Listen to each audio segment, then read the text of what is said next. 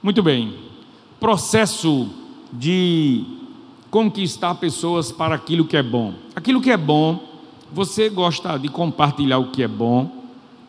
Você desfruta de alguma coisa boa e aí você resolve compartilhar.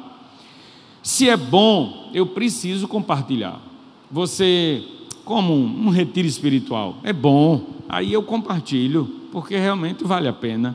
Então, aquilo que é bom, você compartilha, você leva outras pessoas também a desfrutar, usufruir de alguma coisa que seja boa, é interessante que o faça, tá? Se você não não compartilha, das duas uma, ou você é egoísta e quer só para você, não é?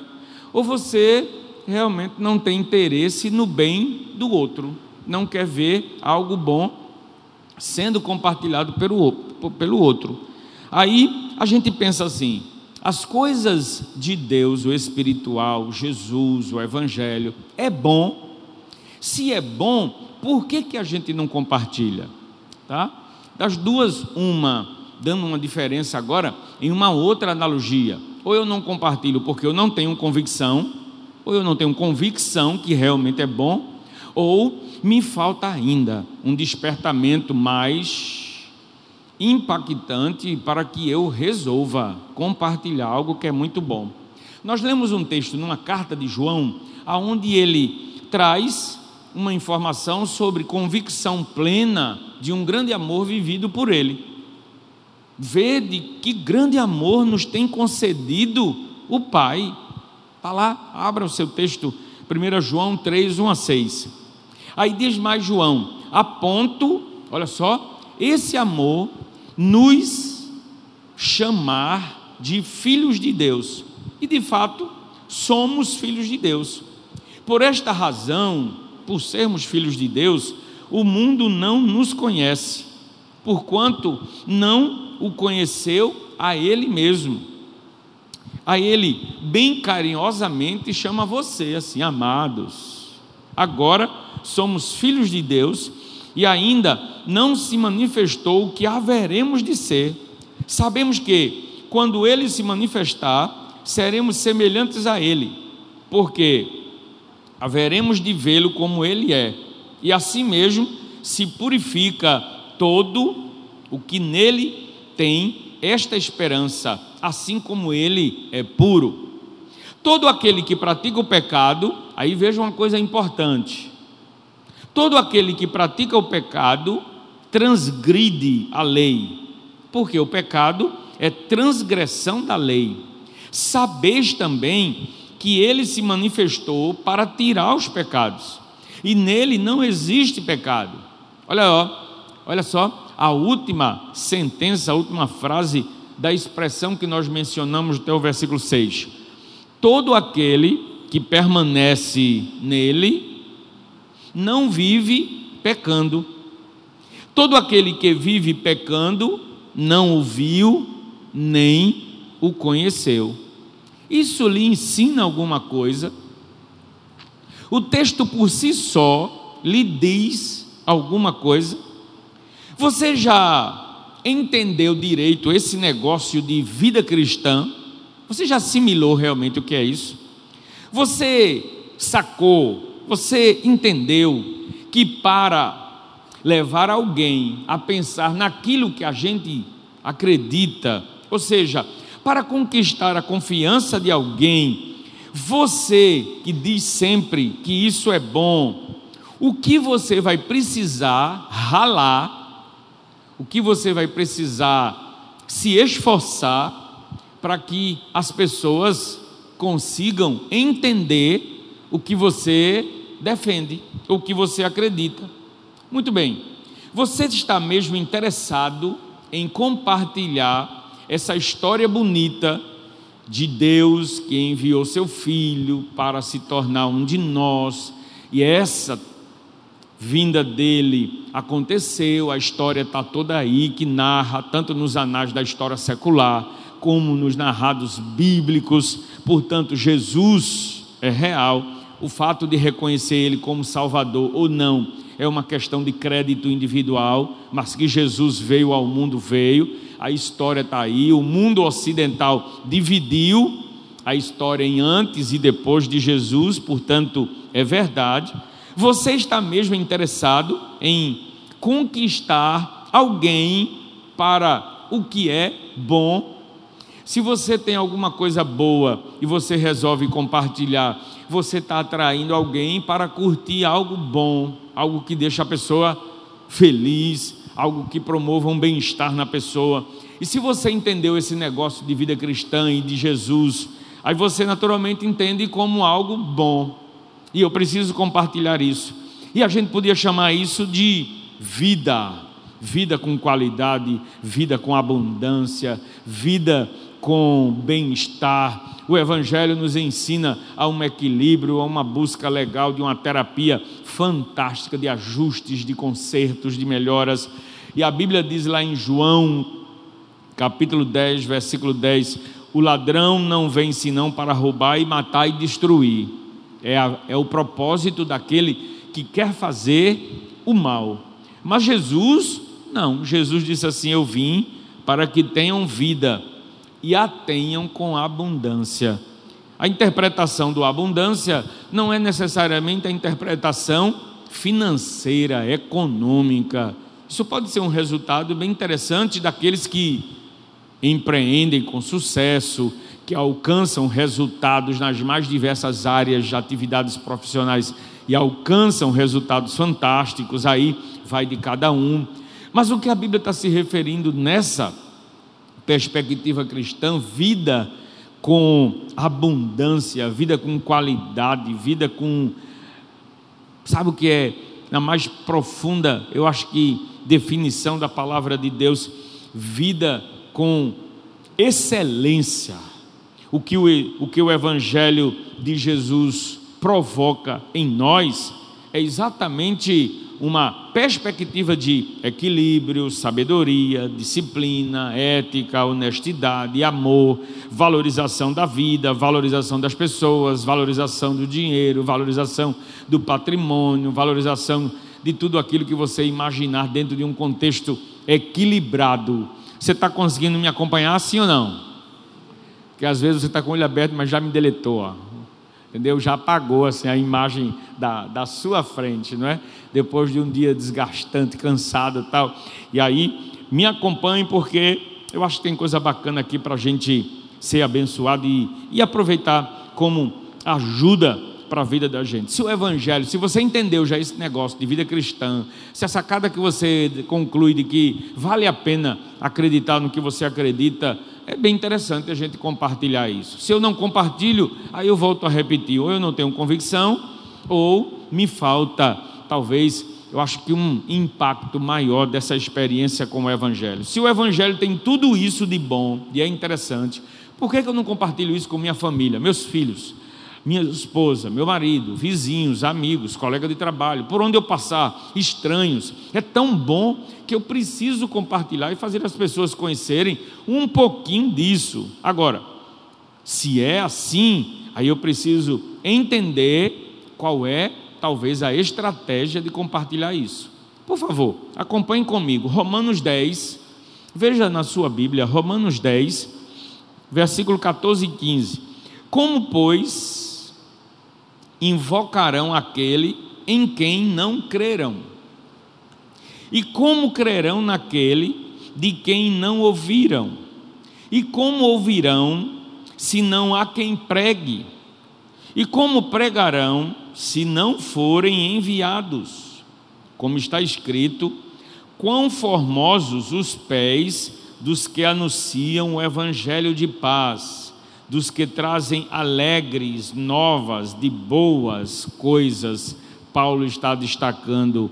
Como as pessoas saberão do que é bom se eu não comunico?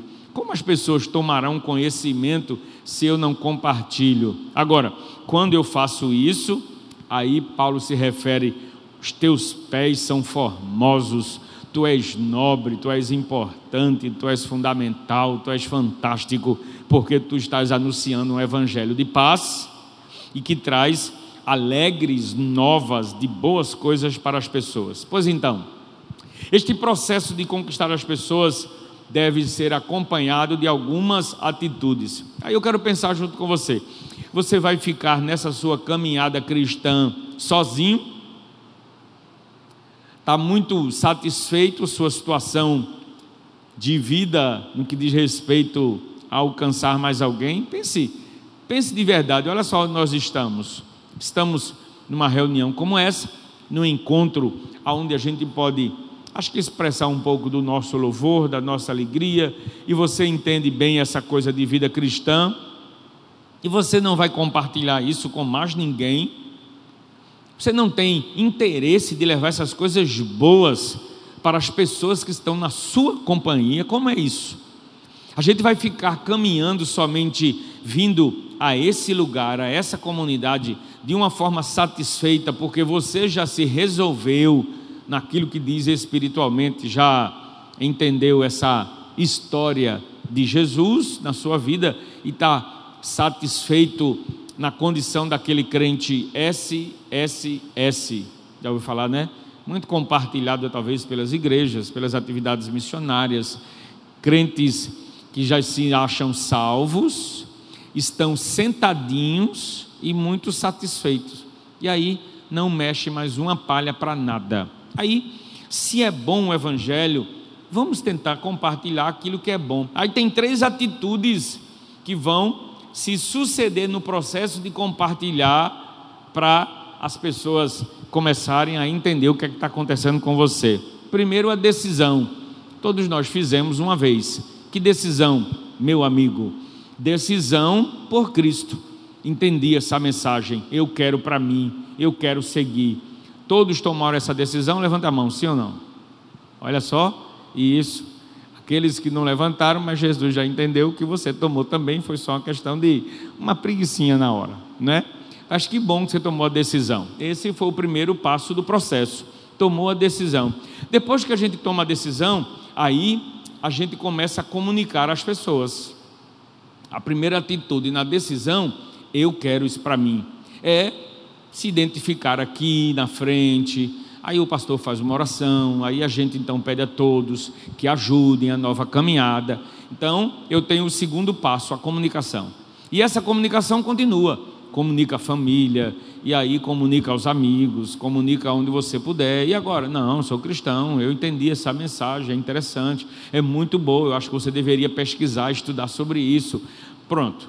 Aí a gente começa um processo para levar as pessoas a conhecerem o que a gente acredita, a decisão e a comunicação. A terceira atitude, essa atitude é que vai gerar os resultados. Qual é a atitude, pastor? O impacto. Eu preciso causar o impacto. As pessoas precisam ver que a minha decisão e que a minha comunicação tem fundamento.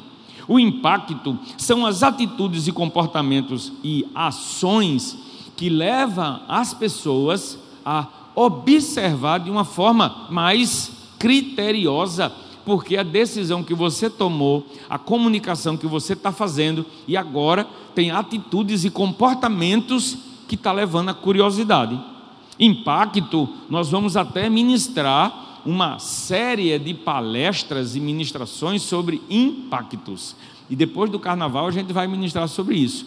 O impacto que Deus causa na sua vida e o impacto que você causa na vida da família, na vida dos amigos, na vida social de uma forma muito generalizada. Muito legal o que vem por aí na série Impacto. Mas veja só, tomou a decisão, comunicou e aí você está no processo de compartilhar as pessoas do que você está vivendo.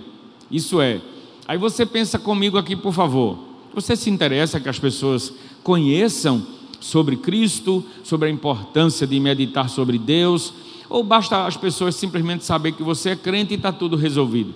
E as pessoas continuam lá carentes, precisando palavra, oração, compartilhamento de dor, de sofrimento, ajuda. Você tem tudo isso e potencialidade de Deus na sua vida para ser usado como instrumento para transformar a vida das pessoas, mas você se acomoda numa prática religiosa puramente simples de vir para a igreja todas as vezes que tem culto, participar de ministérios, de coros, de departamentos, e a sua vida só se repete numa rotina constante sem uma ousadia interessante e muito impactante de resultados fantásticos que começam a, a causar nas pessoas interesse por você, interesse pelas suas atitudes, interesses pelo seu comportamento.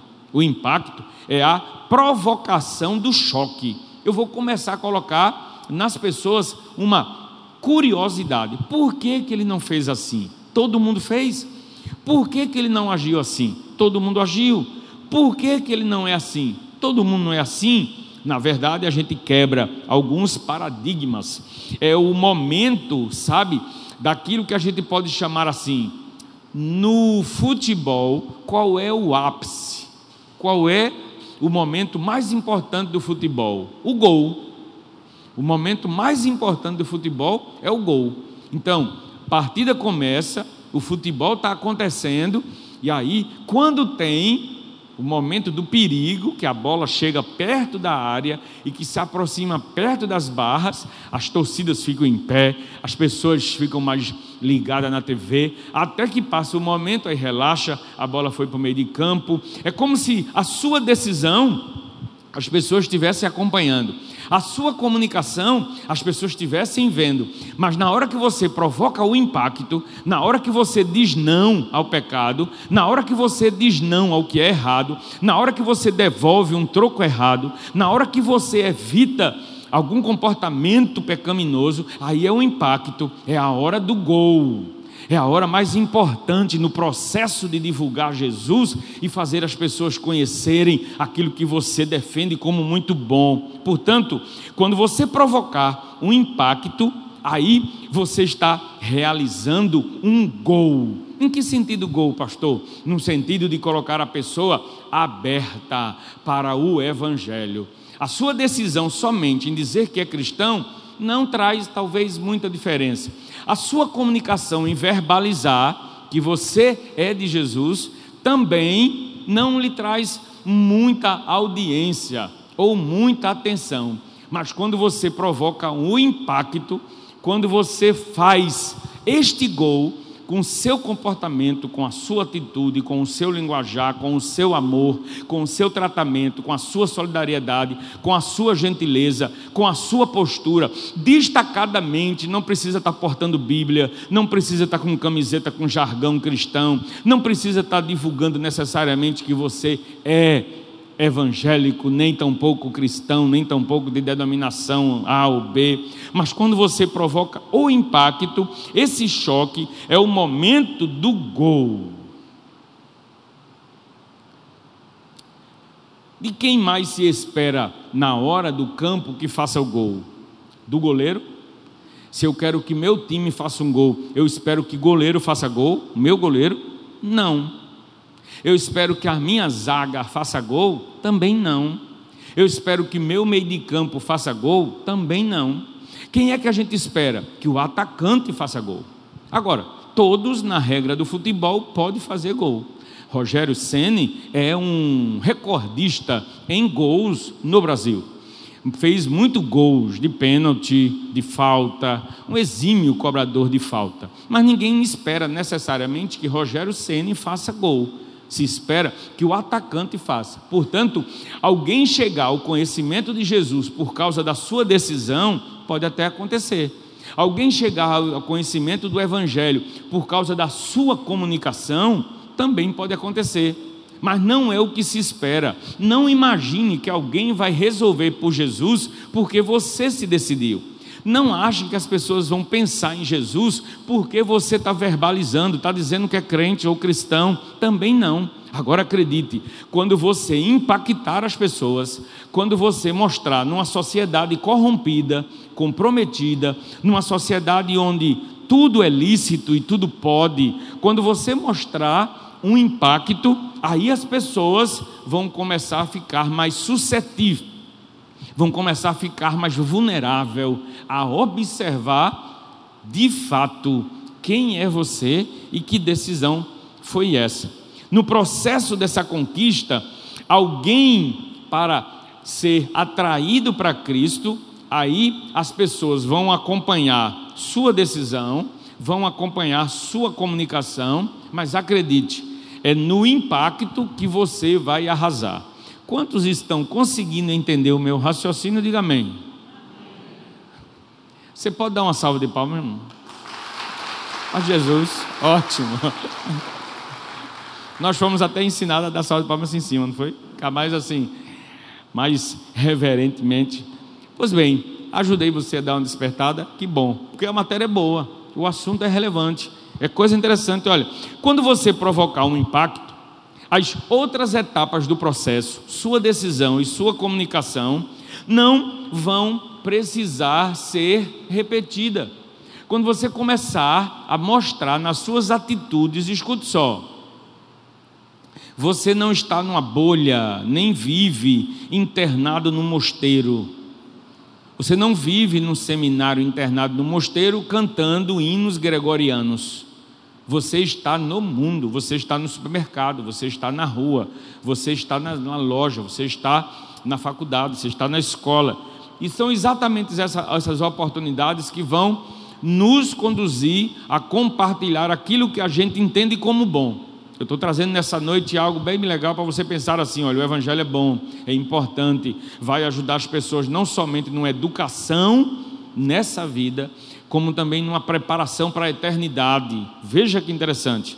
Não precisa você estar falando que é cristão, que é da igreja tal, que pertence a tal denominação. Você não precisa estar destacando essas coisas quando você traz o impacto às pessoas independentemente de revelar, verbalizando sua crença ou sua fé. Agora veja que importante: se você não causar impacto, todo o processo daquilo que você está decidindo e comunicando está comprometido. A sua decisão e a sua comunicação não passarão de uma religião divertida, de uma religião apenas aonde as pessoas são figurantes, você sabe o que é figurante? Quantos já assistiram o drama da Paixão de Cristo lá em Nova Jerusalém, fazendo a Nova Pernambuco? Pronto. Tem uma enorme quantidade de figurantes. E são moradores do próprio município de Brejo da Madre de Deus. Eles são convidados, não é? E participam daquelas cenas aonde a gente não sabe o nome, não sabe quem é, mas faz parte e deixa mais bonito a cena e fica bem legal. Mas os, os, atores principais, aí a gente vê aqueles globais que representam Jesus, que representam Pilatos, que representam Maria, que representam os apóstolos. Aí são atores renomados que representam a encenação da paixão de Cristo.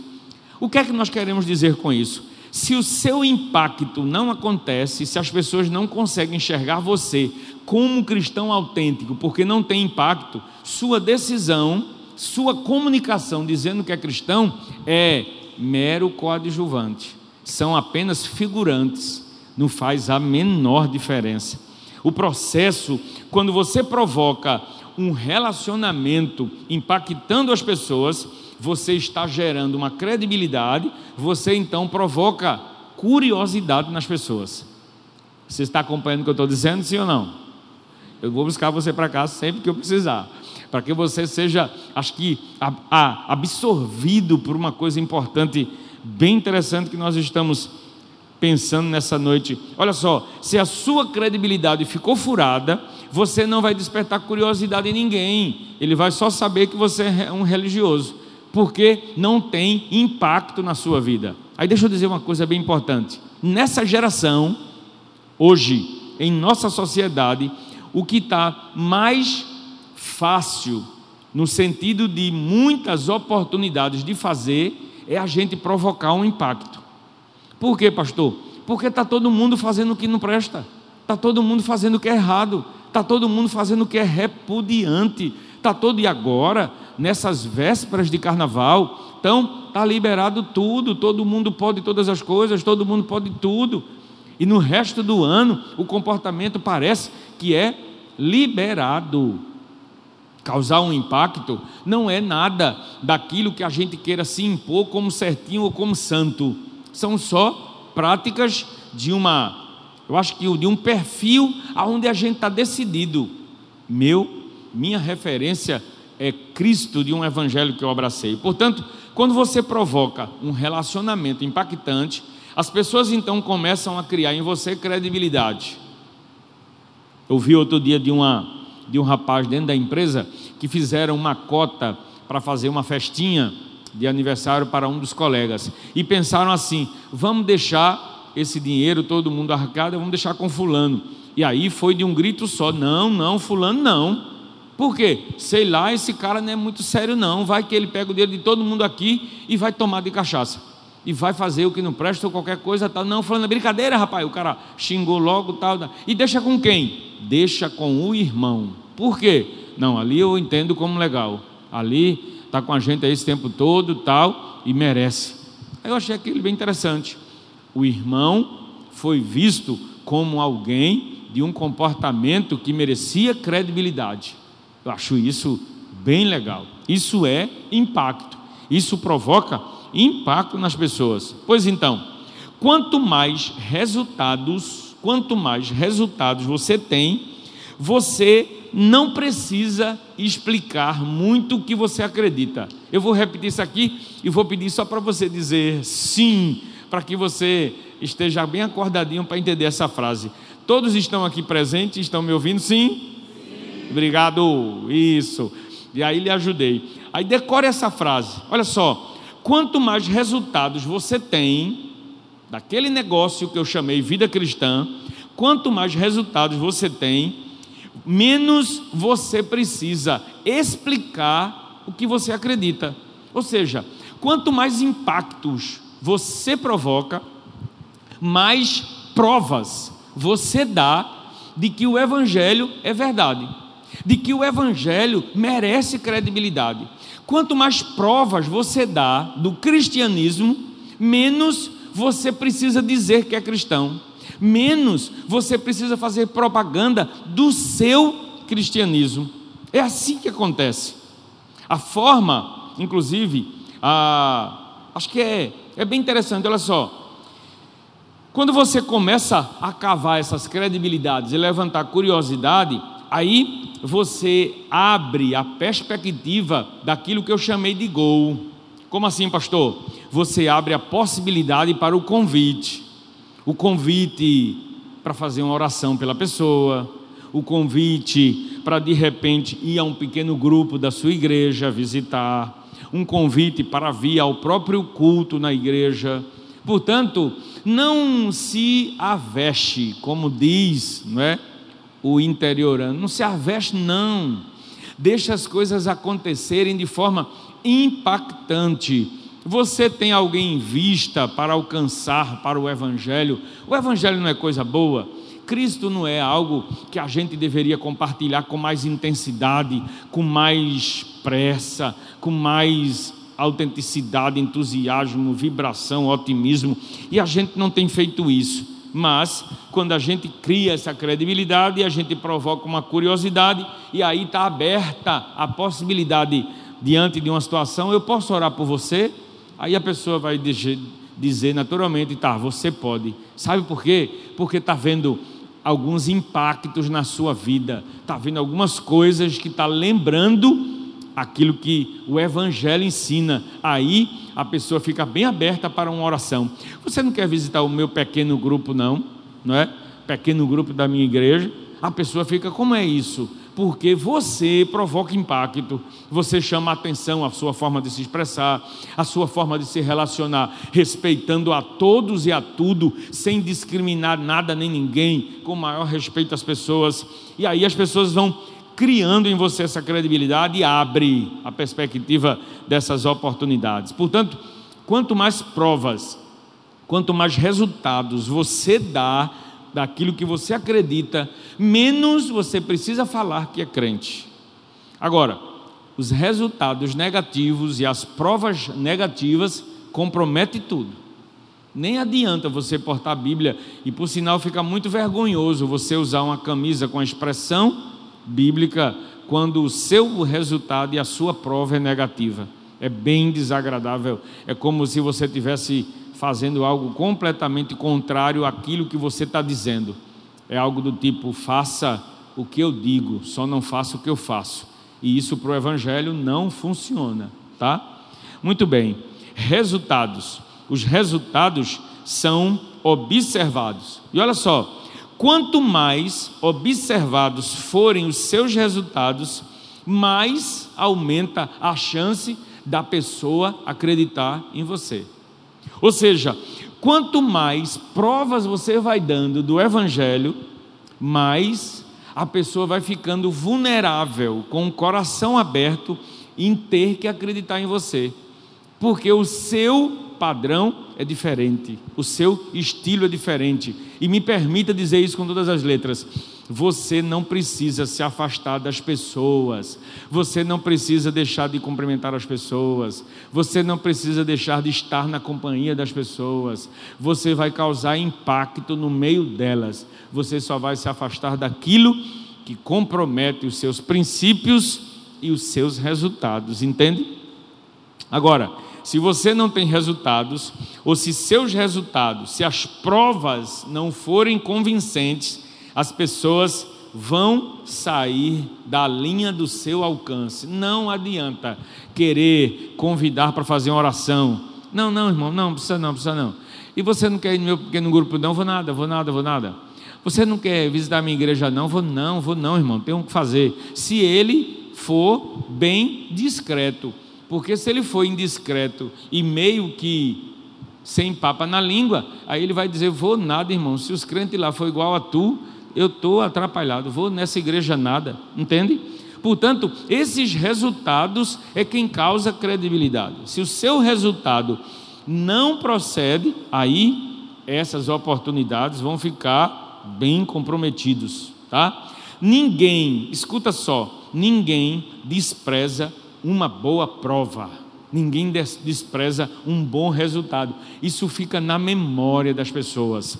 Quando você é autêntico, quando você é verdadeiro, quando você mostra referência do seu crédito, de quem você acredita, as pessoas guardam. Pode não dizer na hora, mas em alguma história, em algum momento vai revelar. Quem lembra da história de José lá na prisão?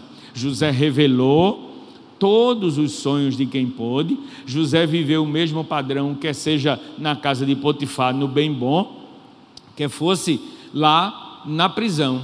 E o comportamento de José trouxe para as pessoas referência. Eita, me lembrei, lá na prisão tem um moço assim, assim, assim, o comportamento dele é assim, assim, assim, e ele revela sonho. Terminou o rei mandando chamar a ele. O que é bom fica na mente das pessoas, da mesma forma como o que é negativo. Mas como eu estou falando dos resultados bons, quanto mais observados na sua vida forem esses resultados, mais chance você vai ter das pessoas acreditarem em você.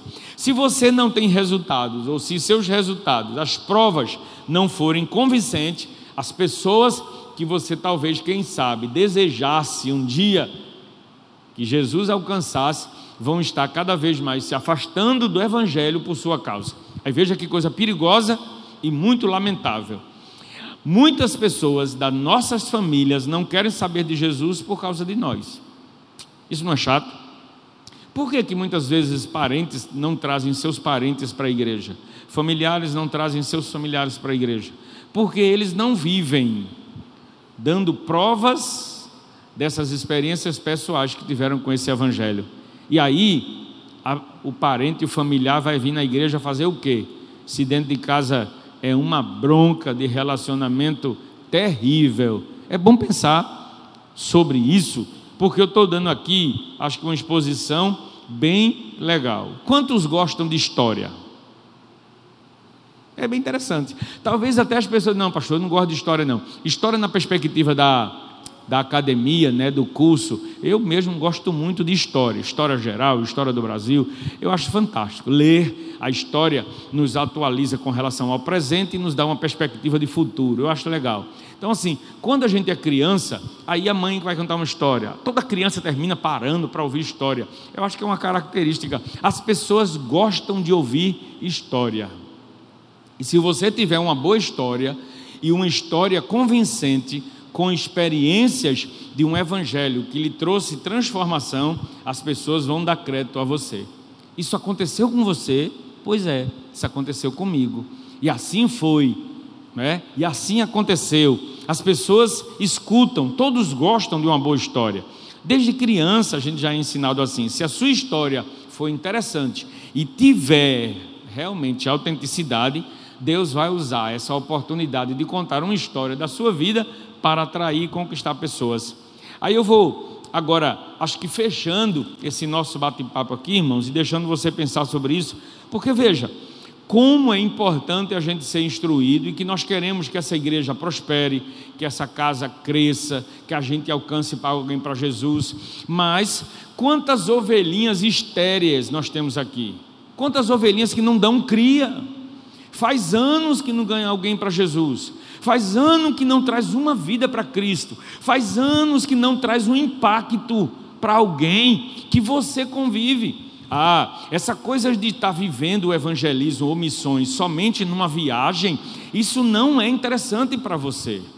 Que bom, aproveite todas as chances que tiver para uma viagem missionária, para um evangelismo de final de semana, ou qualquer coisa dessa natureza. Mas a prática de impactar as pessoas no dia a dia, se isso não está sendo vivido por você, você está muito longe, mas muito longe daquilo que a palavra de Deus nos ensina, e aí a gente deveria almejar que é conquistar as pessoas, traga as pessoas para a sua confiança, não precisa falar nada de Jesus agora, conquiste as pessoas, mostre às pessoas como você é do bem, mostre às pessoas como você quer ver as pessoas felizes, como você é solidário, como você é solícito, como você pode servir, como você pode ajudar. Conquiste as pessoas, tenha uma boa história, converse, atrai as pessoas. Depois vai, vai acontecer um incidente, uma situação que alguém vai perguntar a você: Você é cristão? É?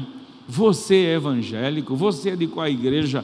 Aí vai vir a oportunidade de você contar a sua história, de você compartilhar a sua história. E aí é bem interessante como a gente pensa isso porque talvez faz tempo que você não deu cria espiritual. Faz tempo que você não conquista sequer uma pessoa tendo uma curiosidade sobre Jesus. Razão. Você vai precisar justificar a razão de sua história. Ninguém vai acreditar em você se você não explicar o porquê a sua história é fantástica. Se você não conseguir contar a razão da sua história, vai ficar apenas um conto, vai ficar apenas uma narrativa. Mas quando você contar com as pessoas a importância e a razão da sua história, a sua história vai se tornar muito mais interessante e as pessoas vão querer ouvir. Porque a sua história precisa ter autenticidade. Não invente nada para chamar a atenção não faça do Evangelho alguma coisa que você queira dar um arrumado nas coisas. O ideal era que todos nós, talvez, tivéssemos uma história daquelas incríveis. Lembra que um dia eu preguei assim? Eu, eu pessoalmente, eu, Dário, né, nasci numa família cristã, evangélica, meus pais já eram evangélicos, eu cresci num ambiente cristão.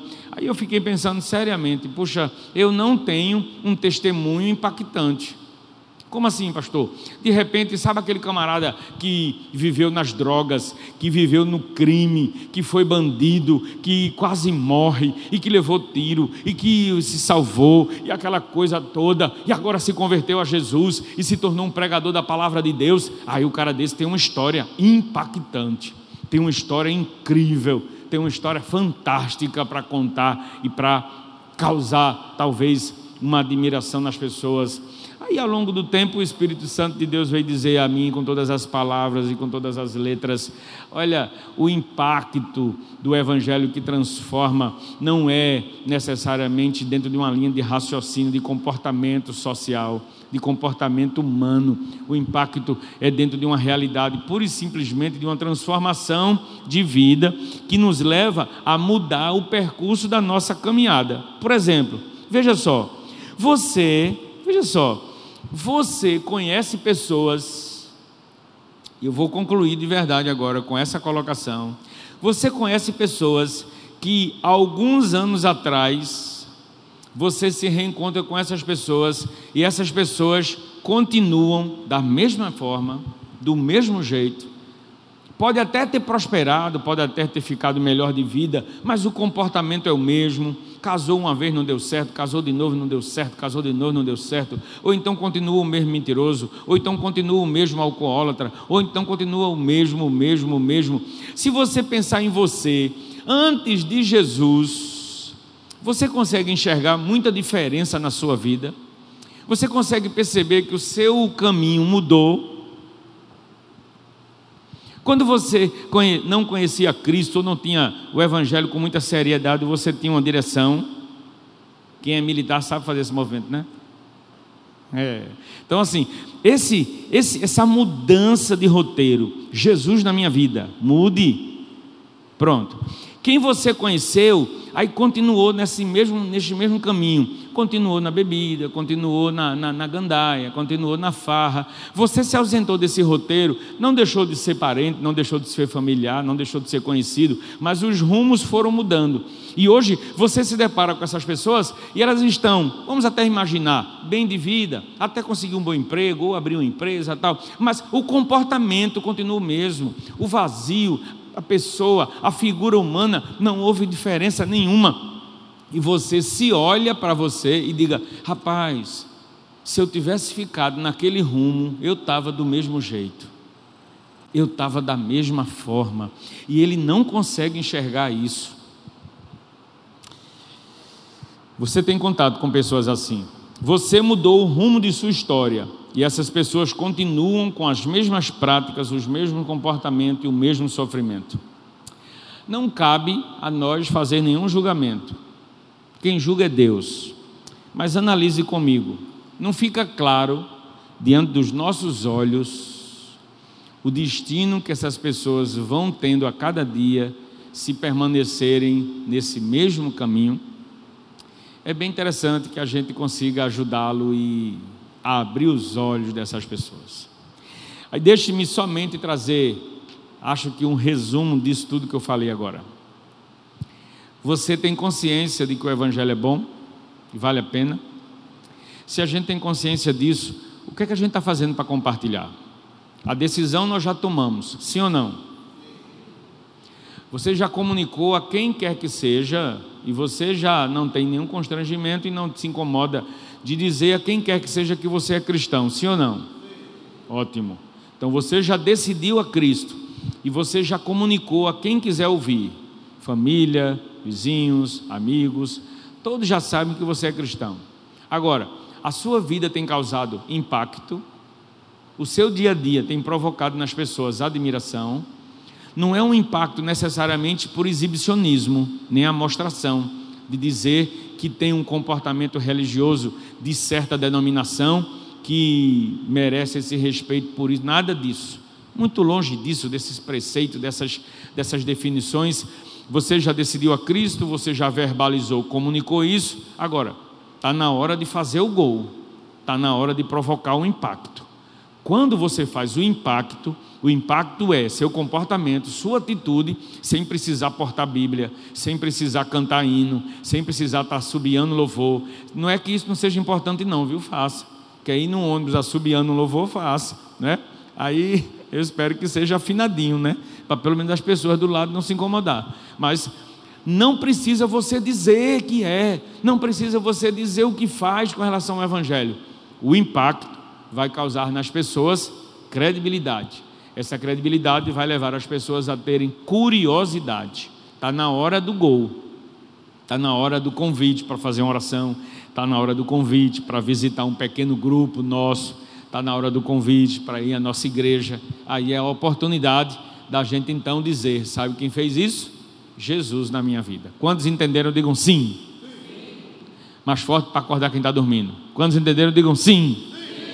Pronto, pronto, pronto, pronto. Então, despertou a todos. Foram abençoados, irmãos? Conseguiram entender o que eu quis dizer hoje?